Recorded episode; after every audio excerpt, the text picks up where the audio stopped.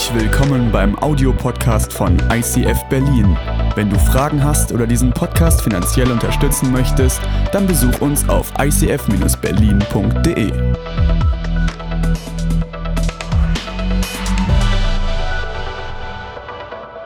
Ja, vielen Dank, Stefan, auch und vielen Dank ähm, an, an euch, dass ich heute predigen darf, dass ich heute das Evangelium predigen darf. Das ist immer wieder eine große, große Ehre, ähm, die Bibel auslegen zu dürfen, das Evangelium predigen zu dürfen. Wirklich fast für ein Vorrecht.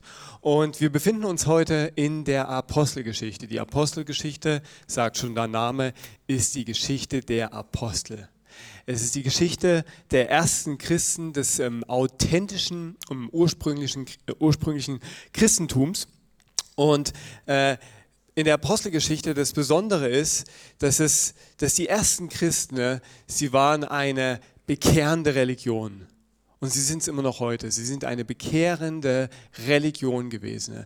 Es ist eine Gruppe gewesen von Leuten, die umhergegangen sind und Leute aufgerufen haben, ähm, sich zu Jesus zu bekennen, zu Jesus umzukehren. Das ist, was Bekehrung ist. Bekehrung ist, wie wir es so schön können, kennen, viele von euch, ähm, Umkehr und Glaube. Umkehr, ähm, Umkehr von unserem alten Leben, Vergebung bitten für unsere Sünden und Glauben an Jesus. Und das ist, was die ersten ähm, Christen überall erzählt haben, überall rum erzählt haben. Und dadurch sind sie gewachsen, und zwar ziemlich schnell gewachsen.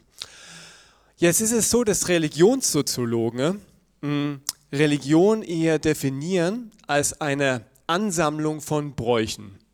Also Bräuche, das ist ein, eine Handlung, die ein Ziel hat, nämlich zum Beispiel das Ziel, ein höheres Wesen, eine höhere Gottheit zu ehren oder anzubeten. Wir kennen das Bräuche, alle Religionen haben Bräuche, auch das Christentum hat Bräuche. Dieser Gottesdienst ist in gewisser Weise ein Brauch, ein Ablauf, ähm, eine Ansammlung von Handlungen, Taufen ähm, und so weiter. Ähm, das Besondere ist aber bei den ersten Christen, ne, die waren nicht bekannt für ihre Bräuche. Die sind nicht deswegen gewachsen, weil man gedacht hat, boah, haben die tolle Bräuche. Die ersten Christen waren Juden. Das bedeutet, die haben immer noch ihre jüdischen Bräuche gehabt. Die sind am Sabbat in die Synagoge gegangen, haben die Gesetze der Tora gehalten. Ne? Die waren jetzt nicht so viel anders als ihre anderen Mitjuden in Jerusalem und Judäa und Galiläa. Aber was sie anders hatten, ist Bekehrung. Und Bekehrung ist an sich kein Brauch ja, Bekehrung ist Umkehr und Glaube, aber das ist eher kein Brauch, weil jede Bekehrung ist anders. Jede Bekehrung ist anders. Und so viele Christen wie es gibt, so viele Bekehrungen gibt es. Und so einzigartig wie jede Bekehrung ist, so ist auch die Bekehrung, über die wir heute reden, die Bekehrung vom großen Apostel Paulus. Und äh, wir kennen ihn, Paulus, wir kennen ihn als, auch als ähm, vor allem unter diesem Namen und wir kennen ihn aber auch aus der Bibel als Saulus. Und ich werde heute beide Namen gebrauchen, weil der Text den Namen Saulus gebraucht. Aber wir kennen ihn eben als Paulus. Ähm, hat jetzt aber nichts damit zu tun, dass jetzt Saulus von Paulus zu Paulus geworden ist. Das ist immer wieder so ein, so ein Missverständnis, was wir hören, als hätte Paulus seine Bekehrung mit einer Namensänderung sichtbar gemacht. Hat er nicht. Saulus ist einfach sein hebräischer Name, Paulus ist sein griechischer Name. So wie Johannes im Deutschen und der Johannes zieht nach England und heißt auf einmal John. Gut. Ich möchte mit euch heute drei Aspekte anschauen. Und zwar einmal das Aspekt des Verständnisses, einmal das, den Aspekt äh, der, ähm, äh, genau, den, das Verständnis, das Vorbild und die Verwandlung. Erstmal zum Verständnis. Ähm, ich glaube, viele von euch, wahrscheinlich sogar die meisten von euch, werden das, das, Wort Bekehrung als etwas sehr Angenehmes empfinden, weil es euch an eure eigene Bekehrung erinnert. Dass ihr euch mal bekehrt habt zu Jesus oder dass Jesus euch bekehrt hat zu sich. Und es äh, gibt uns so ein, ein, gutes Gefühl, eine gute Erinnerung. Ja, ich gehöre zu Jesus. Ja, es ist gut, dass ich zu Jesus gehöre. Ähm, wir befinden uns aber auch gerade in einer Zeit, wo dieses Wort Bekehrung eher auch so für viele Menschen so einen Geschmack hat von Engstirnigkeit. Du willst wohl, dass ich mich zu deiner Religion bekehre. Äh, wie kannst du das nur? Und der Hintergrund da ist, dass wir sehr beeinflusst sind, dass unsere Kultur sehr beeinflusst ist von dem postmodernen äh, Relativismus.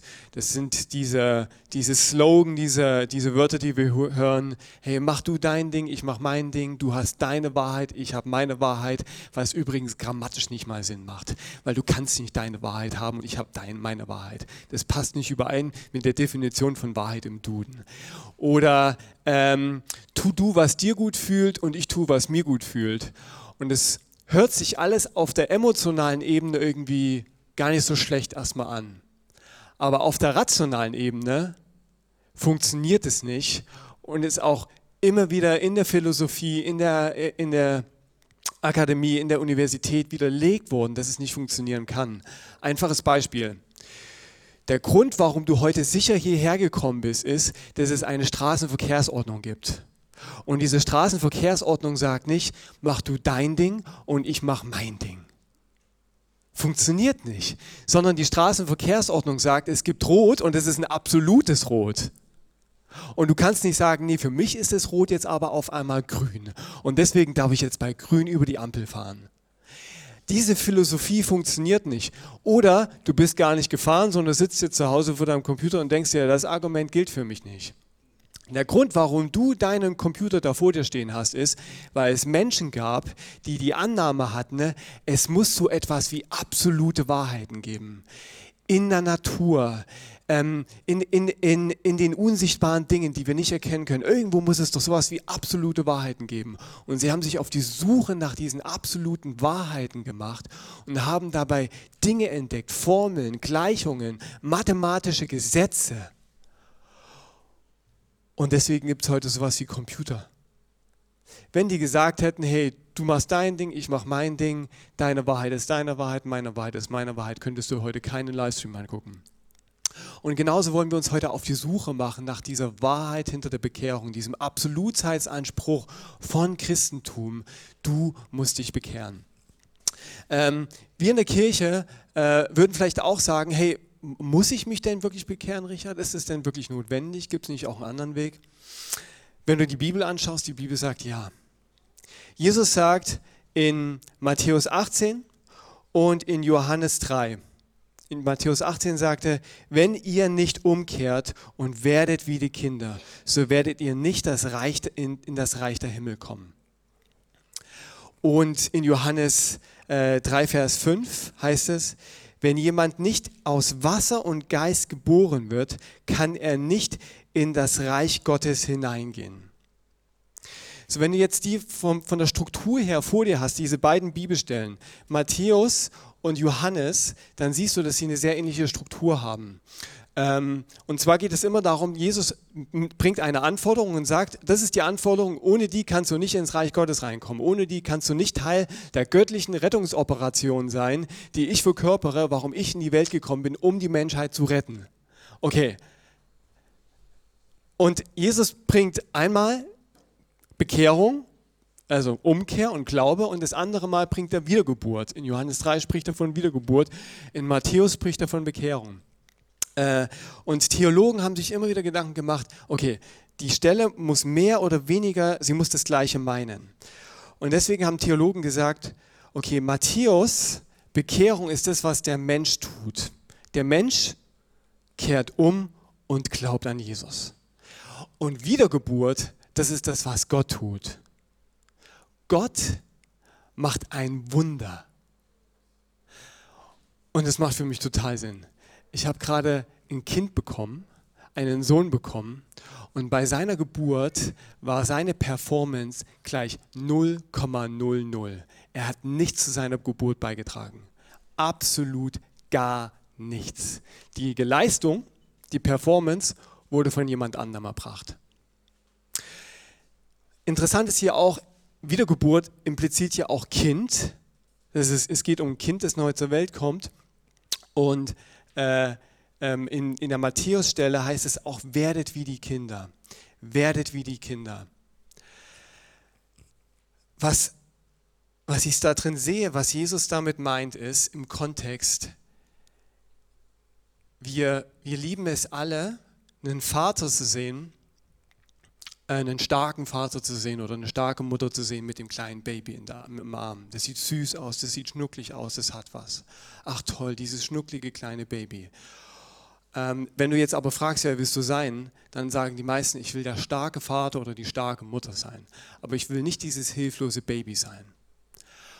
Und was Jesus hier sagt ist, du kannst nicht Teil meiner göttlichen Rettungsoperation sein. Du kannst nicht Teil des Reiches Gottes sein, wenn du nicht wirst wie ein hilfloses, abhängiges, kleines, schreiendes Baby. Warum wollen wir alle der große, starke Vater, die große, starke Mutter sein? Weil dann bekommen wir Ehre. Die, du bekommst Ehre, wenn du stark bist, wenn du groß bist, wenn du, wenn du was zeigst, wenn du was hast. Und Jesus sagt, gib Gott die Ehre. Werd ein Mensch wie ein Baby, der sagt, alle Ehre ist bei Gott. Ich bin das kleine Baby. Ich lasse mich, ich, Gott kümmert sich um mich. Gott rettet mich. Gott versorgt mich. Das ist die Haltung, von der Jesus hier spricht, wenn es um Bekehrung geht. Bekehrung ist eine Forderung ähm, und diese Forderung ist uralt. Diese Forderung geht durch die komplette Kirchengeschichte hindurch. Luther hat diese Forderung gestellt. Er hat gesagt, die erste von seinen 95 Thesen war, das ganze Leben ist Umkehr. Das ganze Leben ist Umkehr. Das war seine erste These, die komplett Europa verändert hat. Und wir im ICF, wir haben einen Kurs, äh, der nennt sich Get Free und da geht es komplett um dieses Thema Umkehr, komplett um dieses Thema Buße. Und wir denken genauso. Wir denken, das ganze Leben ist Umkehr. Umkehr ist nicht etwas, was du einmal tust. Das ist auch nicht ein Kurs, den du einmal besuchst, sondern es ist wie ein Lebensstil, in den du reingehst. Ein Lebensstil, ähm, wovon du Teil wirst. Und jetzt könntest du sagen, hey, ich habe aber gedacht, irgendwie Christentum, da geht es ja vor allem darum, dass äh, ich von, von Gott beschenkt werde und dass es mir gut geht und dass ich glücklich werde. Und, und der Punkt ist, beim christlichen Leben, und deswegen auch ist es auch wichtig, dass wir verstehen, das ist ja eine Forderung von Jesus. Es ist das christliche Leben, das Leben mit Jesus, mein Lieber, meine Liebe. Das Leben mit Jesus ist das schönste, Leben und gleichzeitig das härteste Leben, das es gibt auf diesem Planeten.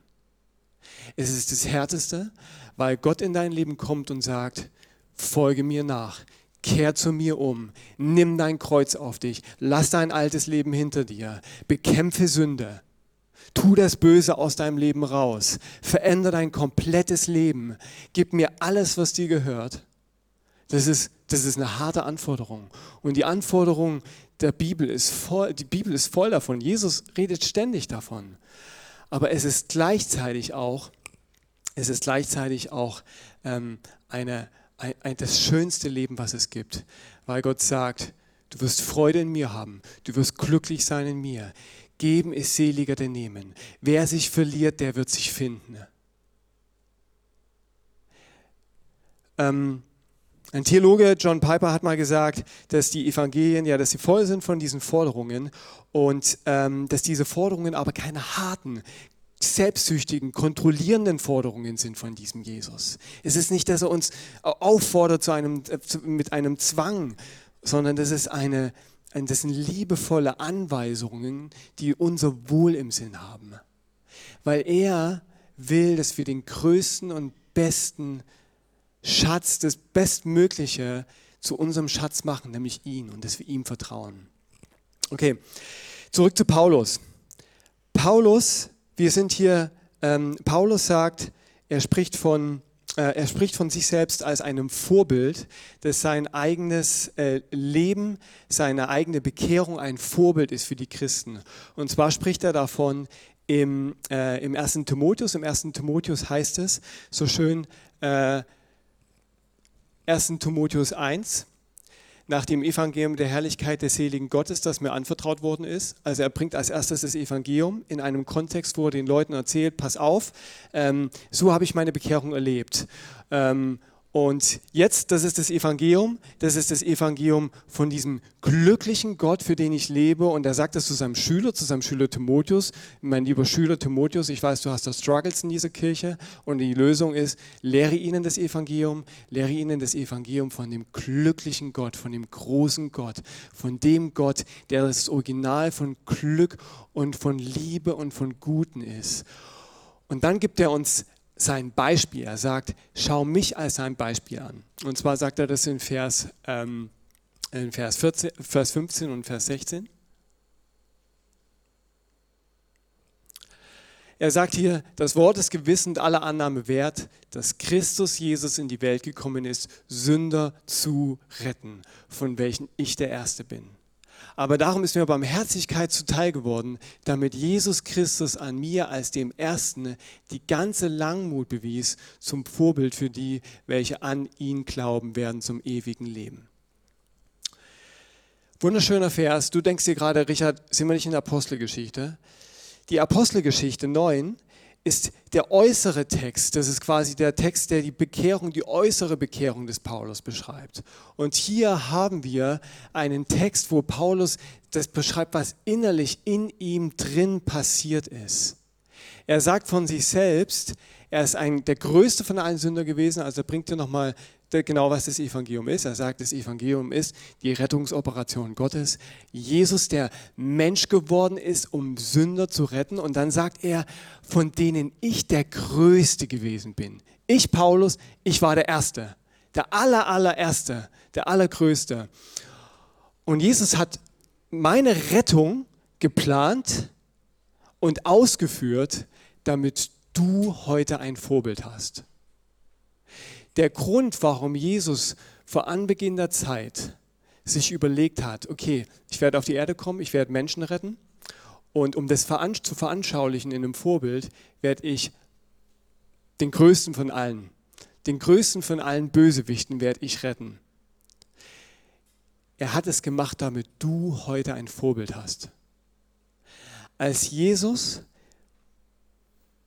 geplant hat, dass er Paulus rettet, hat er das getan mit dir im Gedanken, mit dir im Sinn. Und er hat es getan, ähm, weil Paulus dieser, dieser krasse, krasse Verfolger war. Wir lesen es im Vers äh, Apostelgeschichte 9.1. Mm, da heißt es, Saulus aber schnaubte noch mit Drohen und Morden gegen die Jünger des Herrn und ging zum Hohepriester und bat ihn um Briefe nach Damaskus an die Synagogen, dass er Anhänger dieses Weges, Männer und Frauen, wenn er sie fände, gefesselt nach Jerusalem führe. Hier in diesem Text heißt es, er schnaubte.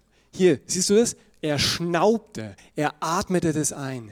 Paulus, die, die Luft, die Paulus atmete, ist, Christen zu töten. Das war sein, das war sein, wie seine Religion, das war sein Glaube, das war seine tiefste Überzeugung. Ich werde Christen töten. Und er hat sich gedacht, wie können sich diese, diese, er, er war Pharisäer.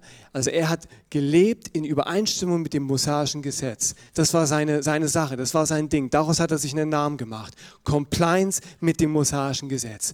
Und dann kommen da auf einmal diese ungebildeten Fischer diese ungebildeten Fischer und sagen auf einmal in aller Welt, dass man gerettet wird, nicht indem man an irgendein Gesetz glaubt und es befolgt, sondern indem man an diesen, diesen, diesen Zimmermann aus Nazareth glaubt, diesen Jesus. Und Paulus hat sich gesagt, die werde ich ausrotten, das werde ich verfolgen. Er sagt von sich selber später, dass er so ein Eiferer war, dass er in die Synagoge gegangen ist und dort Christen gefoltert hat, bis sie irgendetwas gotteslästerlich, irgendetwas Schlechtes sagen und er sie dadurch auspeitschen kann. Das war der Typ, von dem wir hier reden. Jetzt überleg dir mal, okay, das ist, das ist der Paulus, von dem wir sprechen. So einer bekehrt sich nicht. So ein Mensch bekehrt sich nicht. Das, das denken wir. Wir würden auch so einen Menschen nicht bekehren, wenn wir Gott wären. Wenn wir Gott wären, würden wir Blitze schicken, aber nicht eine Bekehrung. so einer, da ist keine Chance, kannst du vergessen. Und Gott hat diese Geschichte von diesem Paulus in deine Bibel reingeschrieben, damit du Glauben hast, dass die Gnade von Gott und die Macht von Gott jeden retten kann. Wirklich jeden. Und er hat es da reingeschrieben, damit du nicht aufhörst zu beten. Damit du nicht aufhörst zu beten für die Person, wo du schon so lange betest und du keine Zeichen siehst. Es heißt in Vers 3, plötzlich, es kam plötzlich. Da war kein Zeichen von, oh, ich finde es mit dem Jesus doch interessant. Ich bin jetzt doch mal ein bisschen offen und möchte mir mal irgendwie von jemandem anhören lassen, was das genau ist. Da war kein Zeichen davor. Es kam plötzlich. Plötzlich ist es reingekommen und es hat sein ganzes Leben geändert. Sein ganzes Leben. Und es waren Worte, es waren die Worte von Gott, die in sein Leben reingekommen sind, die ihn verändert haben. Meine Lieben, mächtige Worte von Gott. Immer wieder haben wir, und Jesus hat uns gesagt, wir sollen genau das machen. Wir sollen, genau, wir sollen rausgehen und diese Worte draußen verkünden. Wir sollen diese Worte, äh, wir sollen in alle Welt hingehen und diese Worte verkünden. Nicht die Professionellen, nicht Pastor Stefan soll das machen, sondern du sollst es machen. Du sollst hingehen, du sollst rausgehen und du sollst diese Botschaft überall hinbringen mit Worten. Wir haben das immer wieder gehört. Äh, Franz von Assisi ähm, hätte gesagt, äh, Jesus, ähm, ich will das Evangelium mit allem predigen und wenn nötig auch mit Worten. Und ähm, das wäre so, als, als würde es da so eine Zweiteilung geben zwischen es gibt gute Werke und es gibt schlechte Worte oder Worte sind irgendwie billig und das braucht man nicht. Der Punkt ist, Franz von Assisi hat es nie gesagt. Franz von Assisi hat nie gesagt, dass Worte ähm, irgendwie ähm, ähm, Schlechtes ist oder wertlos ist. Dieses Zitat, was vielleicht der eine oder andere von euch schon mal gehört hat, kommt aus den 1990ern. Das hat da ein Biograf reingeschrieben. Und es sagt etwas über unsere postmoderne Zeit, wo es aufgehört hat, dass Worte ähm, etwas Wichtiges sind, wo man sagt, Talk ist cheap. Worte sind nicht so wichtig. Und es hat verheerende Auswirkungen für unsere Gesellschaft. Früher hat ein Handschlag gereicht mit einem Wort, um ein Haus zu verkaufen. Heute brauchen wir ellenlange Verträge und ein Heer von Juristen, um sicherzustellen, dass Worte gelten. Und hier kommt dieser Gott mit seinen Worten und rettet damit Menschen. Das ist, was Paulus in 1. Timotheus gesagt hat, 1. Timotheus 1. Das Wort ist gewiss und aller Annahme wert. Worte sind wichtig und du bist gerufen, diese Worte zu anderen zu bringen. Ich kann das bei mir selber erinnern, als ich ähm, ja, ähm, dann mit jemandem in Kontakt gekommen bin, der wirklich on fire war für Jesus. Und es waren Worte, es war nicht irgendwie die, die große eloquente Rede, sondern es waren ganz normale, einfache, menschliche ähm, Worte, die, die, äh, die mich bewegt haben. Und das hat einen guten Grund. Weißt du, ein professioneller Theologe kann vielleicht oft sehr eloquent daherreden, ne? aber du in deiner Art und Weise hast eine Möglichkeit, hast eine Authentizität, äh, das Evangelium an Leute zu bringen, wie es kein anderer kann, wie es kein Theologe kann. Und das ist, was die ersten Christen gemacht haben. Die ersten Christen haben vor allem die Botschaft verbreitet, indem sie äh, zu ihrem Nächsten gegangen sind. Sie sind nicht in solche Räume wie bei uns gekommen, das konnten die gar nicht machen. Weil wenn du einen Fremden mitgenommen hättest, dann ähm, wäre vielleicht am nächsten Sonntag der, die Legionärstruppe da gewesen und hätte diesen Raum hier aufgelöst. Du konntest das gar nicht machen, sondern es war alles Mund-zu-Mund-Propaganda. Es war alles, ich gehe einfach hin und erzähl's. Ja, ähm, was sehen wir jetzt noch bei Paulus? Was sehen wir, was es mit Paulus gemacht hat? Wie kann uns Paulus da noch ein Vorbild sein? Wir sehen bei Paulus, dass es ihn verwandelt hat. Paulus war mh, hm, ein, ein Pharisäer, einer, der seine Identität aus dem herausgezogen hat, dass er das mosaische Gesetz hält. Das war seine Identität hartes Halten von mosaischen Gesetzen. Und Compliance war ihm nicht genug, er ist noch zum Compliance Officer geworden und hat die verfolgt, die das nicht gemacht haben, nämlich die Christen. Das war seine Identität.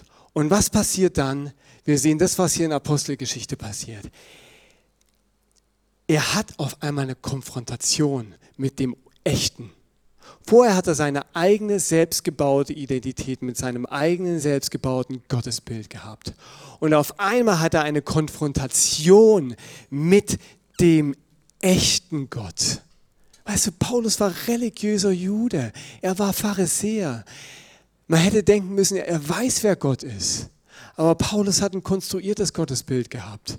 Genauso wie du und ich so schnell ein konstruiertes Gottesbild haben, wenn wir nicht nah an Gott bleiben und nah an seinem Wort dranbleiben. Und da kommt auf einmal diese Stimme, Saul, Saul, was verfolgst du mich? Das Licht geht an und die Stimme kommt und auf einmal sieht Paulus. Und was sieht er? Er sieht Jesus. Er fragt dann, Herr, wer bist du? Paulus war zu Boden erschrocken. Und hier heißt es auf einmal, Herr, wer bist du? Da war nicht mehr der starke Paulus, der das Gesetz hält. Da war auf einmal ein schwacher Paulus, der noch fragt, Herr, wer bist du? Und dann sagt er, Jesus, ich bin Jesus, den du verfolgst so mächtig. Das ist, das ist Gott, wie er Menschen begegnet. Das ist Gott, wie er in das Leben von Menschen reinspricht. Das ist wie, wie Mose und der brennende Dornenbusch. Mose, Mose. Saulus, Saulus. Das ist genau die gleiche Dynamik. Und was sehen wir? Wir sehen, dass es Menschen verändert ändert. Wir sehen, dass es Paulus komplett verändert hat. Von einem Menschen, der seine Identität aus dem mosaischen Gesetz geholt hat, zu einem Menschen, der seine Identität aus, äh, dem, aus, aus, aus Jesus geholt hat, aus Gnade bekommen hat, eine geschenkte Identität. Und jetzt würdest du sagen, hey Richard, mein Problem ist es nicht, dass ich irgendwie äh, ähm, äh, versuche aus der Compliance, aus der Übereinstimmung mit dem mosaischen Gesetz zu leben. Und das stimmt, wir in einer modernen Gesellschaft leben nicht mehr so sehr danach, was wir erreichen können, sondern wir in einer modernen Gesellschaft, wir leben mh, mm, äh, nicht mehr so sehr nach dem, was wir, was, wir, was wir sein können in Religion, sondern wir leben eher nach dem, was wir, was wir sein können durch unsere Leistungen. Es gibt einen äh, Philosophen hier in der UDK in Berlin, ähm, einen ähm, deutsch-koreanischen Philosophen und er sagt, dass wir uns in einer, dass wir uns von einer Disziplinärgesellschaft ähm, zu einer Leistungsgesellschaft entwickelt haben. Und es bedeutet, dass wir ähm, so sehr unsere Identität aus dem heraus suchen, ähm, was wir leisten können. Und zu was das führt, ist zu ähm, Depression. Weil in früher in der Gesellschaft wurde dir gesagt, du kommst aus dieser Gruppe, hast diese Religion, hast dieses Geschlecht und das ist, deswegen bist du das und das und das. Es wurde festgelegt, es war durch ein Nein geprägt und wir kommen auf einmal aus, wir sind in einer Zeit, wo alles durch ein Ja geprägt ist. Yes, we can. Alles ist möglich. Alles ist möglich. Und was mache ich jetzt mit den ganzen Möglichkeiten? Was mache ich mit diesem unendlichen Raum an Möglichkeiten? Dieser ähm, Philosoph sagt dann, heute findet eine Selbstausbeutung statt. Ich beute mich aus in der Illusion, dass ich mich verwirkliche. Und was dann passiert ist, es kommt eine Betäubungsgesellschaft. Von der Leistungsgesellschaft in eine Betäubungsgesellschaft, weil ich nie genug leisten kann, weil ich nie genug bringen kann, weil es nicht genug ist, CEO von der einen Firma zu sein, weil es noch eine größere Firma gibt, von der ich CEO sein könnte. Und weil es jemanden gibt, der noch schöner ist, der noch eine bessere Bildung hat, der noch was Besseres hat, der noch mehr geleistet hat als ich. Und, und was er sagt ist, er gibt eine Alternative und er sagt, in der UDK hier in Berlin gibt es so ein, ähm, äh, gibt es in der Mitte von der Universität wie, wie so eine Ruine und er sagt, es ist ein Ort der Ruhe und des Nichts und dahin müssen wir zurückkommen, zur Ruhe und zum Nichts, um frei zu werden von dem digitalen Lärm, um wieder zur Ruhe zu kommen. Der Punkt ist, wenn du jetzt sagst Ruhe, Nichts und Meditation und ich weiß, das ist auch im Christlichen sehr populär, dann befindest du dich auch ganz schnell wieder in einer Leistung, wo es um deine Meditationsleistung geht. Es muss darum gehen, dass du eine geschenkte Identität bekommst und keine geleistete Identität, keine erarbeitete Identität. Und die einzige Identität, die geschenkt ist, das ist die Identität von Jesus. Weil Jesus hat unendlich viel für dich geleistet unendlich viel für dich geleistet. Er ist diesen unendlichen langen Weg gegangen, ist auf die Erde gekommen, ist Mensch geworden, hat ein Leben gelebt ohne Sünde, ohne Fehler, perfekt. Und er ist für dich am Kreuz gestorben und er ist auferstanden. Und er sagt jetzt, nimm das an im Glauben. Nimm das an, dieses Geschenk. Versuch dir nicht eine Identität zu bauen aus deiner Leistung, sondern komm zu mir und lass dir von mir eine Identität schenken. Ich möchte schließen mit der Bekehrungsgeschichte von Spurgeon, äh, dem großen Baptistenpastor des 19. Äh, Jahrhunderts in London. Spurgeon, das war ein Mann, der war auf der Suche nach dem Christentum, er war auf der Suche nach Gott und er wollte Christ werden und er hat sich überall umgeschaut und ähm, er wollte, hat immer ganz viele Gottesdienste besucht. Und an einem Abend gab es diesen, diesen äh, einen starken Schneesturm in London. Und er konnte nicht zu diesem einen Gottesdienst, wo er unbedingt hin wollte. Und deswegen ist er zu der Methodistenkirche um die Ecke gegangen zu einer einfachen Methodistenkirche. Und Spurgeon war kein Methodist. Er ist da reingegangen und der, äh, es waren nur vier Leute da mit ihm. Nur vier Leute. Und ähm, Spurgeon ähm, hat sich jetzt gedacht, okay, was passiert jetzt? Wo ist der Prediger? Der Prediger konnte selber nicht kommen, weil er durch den Schneesturm aufgehalten wurde. Und deswegen ist einer von den, Besuch, von den, von den Laien in der Kirche aufgestanden, ne? ein nicht ausgebildeter Prediger und hat sich hinter das äh, Pult gestellt und hat angefangen zu predigen. Und Spurgeon hat gesagt, es ist gut gewesen, dass er kein Ausgebildeter war, dass er kein Profi war. Und dieser ähm, äh, Laie hat äh, Jesaja 45 ausgelegt: Seht auf mich, so werdet ihr gerettet, alle Enden der Erde. Und der Mann begann diesen Text zu erklären. Er hat gesagt, hey, du brauchst nichts, um zu sehen. Du brauchst nicht 1000 Pfund im Jahr zu verdienen, um zu sehen. Du brauchst auch nicht äh, bestimmte Fähigkeiten oder eine besondere Ausbildung oder einen tollen Universitätsabschluss, um zu sehen. Sondern du brauchst einfach nur sehen, hinschauen. Und dann fängt er an, diese Jesaja-Stelle auszulegen, Jesaja 45. Und er sagt, Schau nicht auf euch selbst. Schaut nicht auf euch selbst. Dort gibt es keine Hoffnung. Seht auf mich. Ich schwitze große Bluttropfen. Seht auf mich. Ich hänge am Kreuz. Seht auf mich. Ich bin gestorben und ich bin begraben. Seht auf mich. Ich bin auferstanden und ich bin aufgestiegen und ich gehe zur rechten Hand des Vaters. Seht auf mich. Und er blickte hinaus, dieser Laie, so wie ich jetzt hier reingucke, und er hat Spurgeon angeguckt. Und er hat gesagt, junger Mann, du siehst elend aus. Starke Ansage, ne? Und dann sagt er weiter, und du wirst elend aussehen. Du wirst im Leben und im Tod elend sein, wenn du meinem Text nicht befolgst, wenn du meine Forderung nicht befolgst. Und, und Spurgeon, Spurgeon hat gemeint, er war bereit, alles zu tun. Er war bereit, die 50 Schritte zu gehen, die dieser Mann ihm sagt. Die 50 Zauberschritte, um endlich Christ zu werden. Er war bereit, wie so dieser Zauberer von Ost, der ihm sagt, geh in den Westen und stehl den Besenstiel der Hexe, dann wirst du das Glück finden. Er war zu allem bereit.